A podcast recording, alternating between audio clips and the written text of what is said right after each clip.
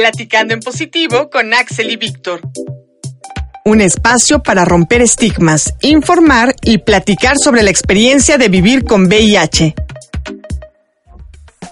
¿Qué onda de nuevo? Bienvenidos a este bello programa donde queremos romper y espero que estemos rompiendo estigmas, informando y abriendo el debate sobre lo que implica vivir con VIH hoy en día y bueno, transformando las mentes. Como siempre, les presento a mi querido compañero de cabina, Víctor Esteban. ¿Qué onda, Víctor? ¿Cómo estás? Hola, hola, Axel. Pues muy, muy, muy bien. Al igual que en todos los episodios pasados, me encuentro muy contento de estar aquí en Platicando en Positivo. Aprovecho para saludar a todas las personas que nos están escuchando escuchando tanto en Ciudad de México como en los otros estados de la República y también en otros países de Latinoamérica. Hoy se encuentra con nosotros Aarón Rojas. A él lo conocí en un taller de dibujo para personas con VIH y allegados, allegadas, allegadis que organiza el colectivo Ofender la Sociedad. Fundador y actual director de proyectos y educación de Inspira Cambio AC, ha contribuido al desarrollo de estrategias innovadoras para la prevención y detección del VIH y forma parte precisamente de este colectivo que te estoy mencionando como gestor para la implementación de la mesa de dibujo. Él está aquí hoy para platicar con nosotros sobre algo que bueno ya hemos venido mencionando a lo largo de todos estos episodios, pero que hasta el día de hoy por fin le vamos a dedicar un episodio. Me refiero a hablar sobre el tema de ser indetectable igual a ser intransmisible pero bueno, primero que nada, Aaron, bienvenido.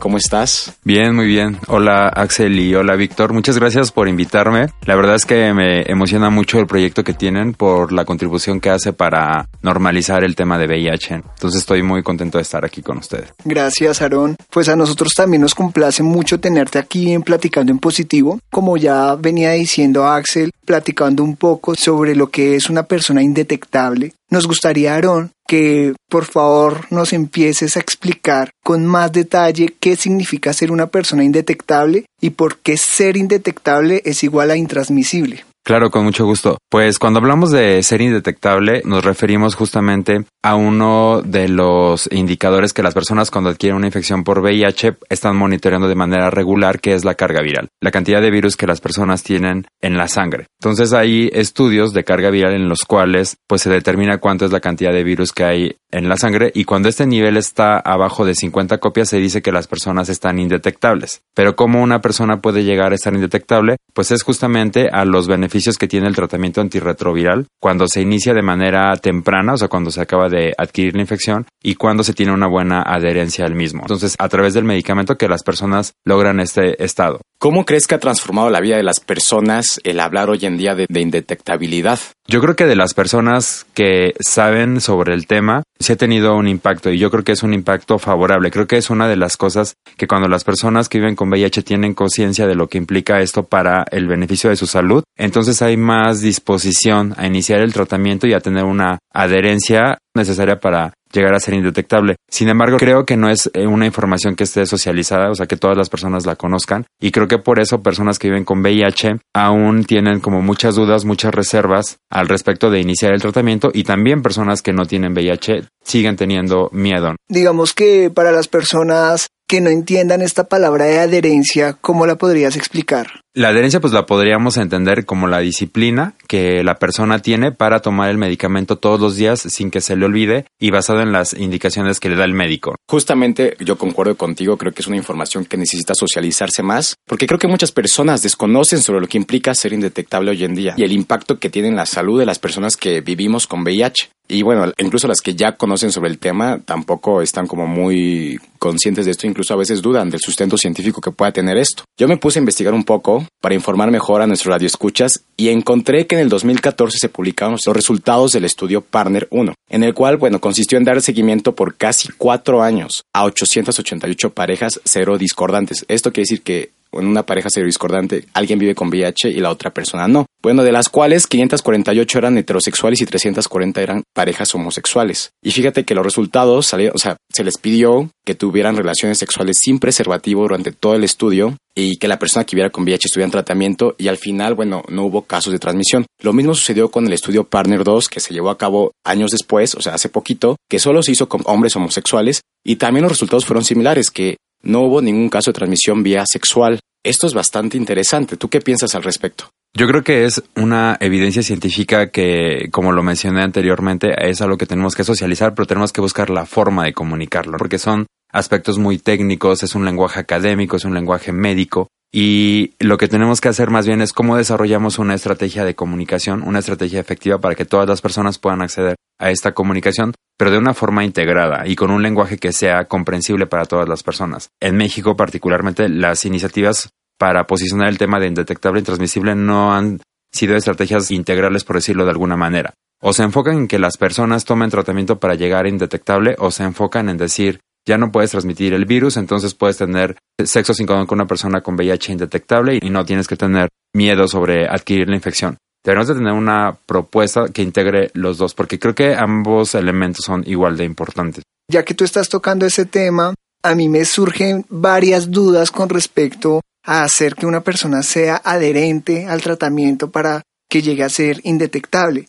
¿Cómo qué problemas las personas que vivimos con VIH experimentamos para llegar a ser indetectables o tener adherencia? O sea, como qué problemas tú encuentras de forma individual o institucional. Yo creo que uno de los elementos que tiene que ver un poco como desde que la persona recibe un diagnóstico de VIH es como no tomarnos el tiempo necesario para este proceso de que la persona asimile el diagnóstico. Creo que hay personas que en ningún momento de la infección por VIH lo asimilan y no se puede deberse a diferentes factores. creo que uno de los más importantes es el estigma relacionado con la infección por VIH. Entonces, si le decimos a la persona no va a pasar nada, o sea, que, que, es mucho también del lenguaje de última generación para hablar de VIH, que no es lo más adecuado. Creo que sí hay que ser realistas y tratar a las personas como adultos, adultas si son personas adultas, y decir que realmente el vivir con VIH va a venir a cambiar tu estilo de vida. Y entonces plantear cosas más realistas respecto de lo que implica vivir con la infección. Porque la realidad es esa, o sea, la realidad es que te vas a tener que levantar muy temprano para acudir a tus citas médicas, que el tratamiento va a tener efectos secundarios, y esos efectos secundarios te pueden tardar días, semanas o hasta meses, que te pueden cambiar el medicamento porque a lo mejor el medicamento no funcionó. O sea, vivir con VIH no es tan sencillo como de pronto nos lo hacen saber, pues las campañas, las organizaciones, los medios o las personas que ya viven con la infección, porque cada experiencia es diferente. Entonces hay que ver cada caso de manera particular. Lo que tú dices es muy interesante porque uno cuando escucha las campañas o sobre todo las campañas para realizar pruebas,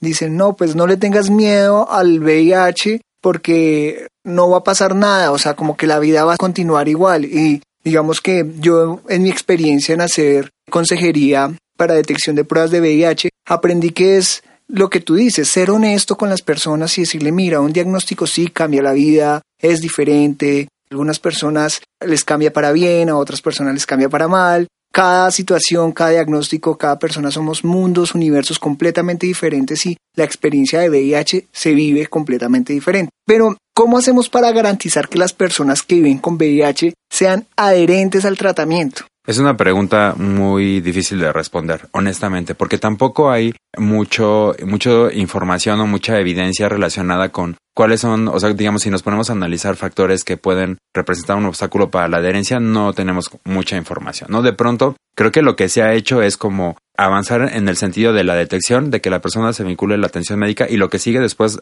¿qué hay de lo que sigue después? Hay poca información al respecto, ¿no? Creo que tenemos que ir explorando qué cosas podemos hacer y qué cosas están fallando con la cuestión de la adherencia.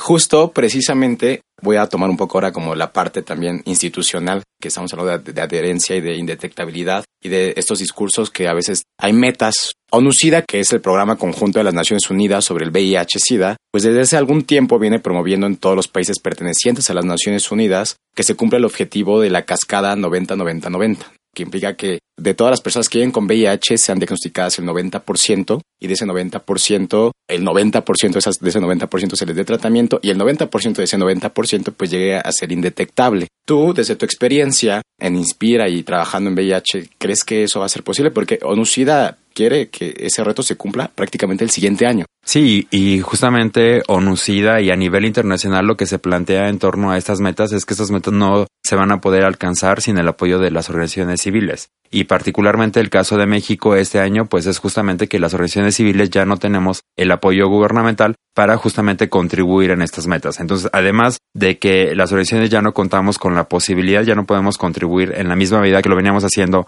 años anteriores, pues por otro lado hay factores estructurales que no podemos negar que representan una barrera para alcanzar estas metas. También llevamos mucho tiempo sin hacer algo contundente relacionado con eliminar el estigma ah, asociado al VIH. Entonces, si no trabajamos de manera integrada toda la cuestión biomédica, toda la parte de acceso a tratamiento y a detección, en conjunto con toda la cuestión que tiene que ver con normalizar el VIH, yo creo que no es fácil llegar a la meta. Aarón, ya para ir cerrando, cuéntanos un poco qué hace Inspira Cambio AC, ya que últimamente hemos visto por redes sociales las noches de detección. Háblanos brevemente, por favor, sobre la organización y este tipo de actividades que realizan y por supuesto también un poquito de ofender la sociedad, ya que ese nombre llama mucho la atención, ¿no? O sea, como ofender la sociedad. Claro, pues Inspira es una organización civil y lo que hacemos es mejorar el acceso a información, productos y servicios relacionados con la salud sexual y salud reproductiva para todas las personas. Entonces, la noche de detección es una estrategia para acercar las pruebas rápidas a personas que tienen miedo de hacerse la prueba, que los horarios no les quedan, que no les gusta ir a una clínica y la noche de detección es un espacio más amigable donde pueden acudir.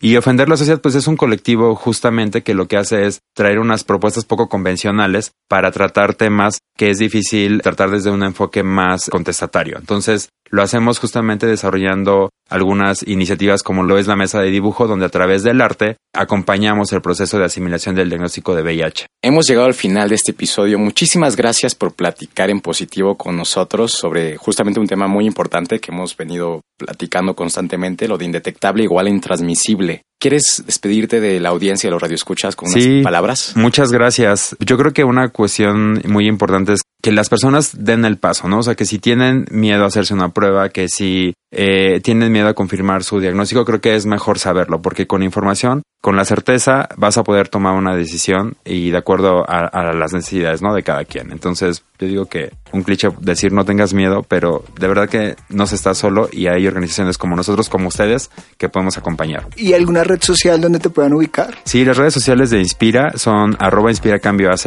en Instagram, Twitter y Facebook. Bueno, Aarón, pues muchas gracias y bueno, Radio Escuchas, nos escuchamos el siguiente miércoles a la misma hora. Antes de irme, quiero enviarle un saludo a Rodrigo y a Que nos escuchan desde Estados Unidos y a mis paisanos en Colombia. Yo me despido, un fuerte abrazo, se les quiere, no dejen de escucharnos, si se perdieron de algún episodio, búsquenos por Spotify y Apple Podcasts. Chao, chao. Y bueno, yo les recuerdo que en Instagram estamos como arroba platicando en positivo, también síganos en nuestras redes, vamos a estar subiendo información sobre el tema que hablamos hoy, indetectable igual intransmisible. Un abrazo a todas, a todos y a todes y hasta la próxima. Bye. Chao. Te esperamos en la siguiente emisión, Platicando en Positivo con Axel y Víctor. Un espacio para romper estigmas, informar y platicar sobre la experiencia de vivir con VIH.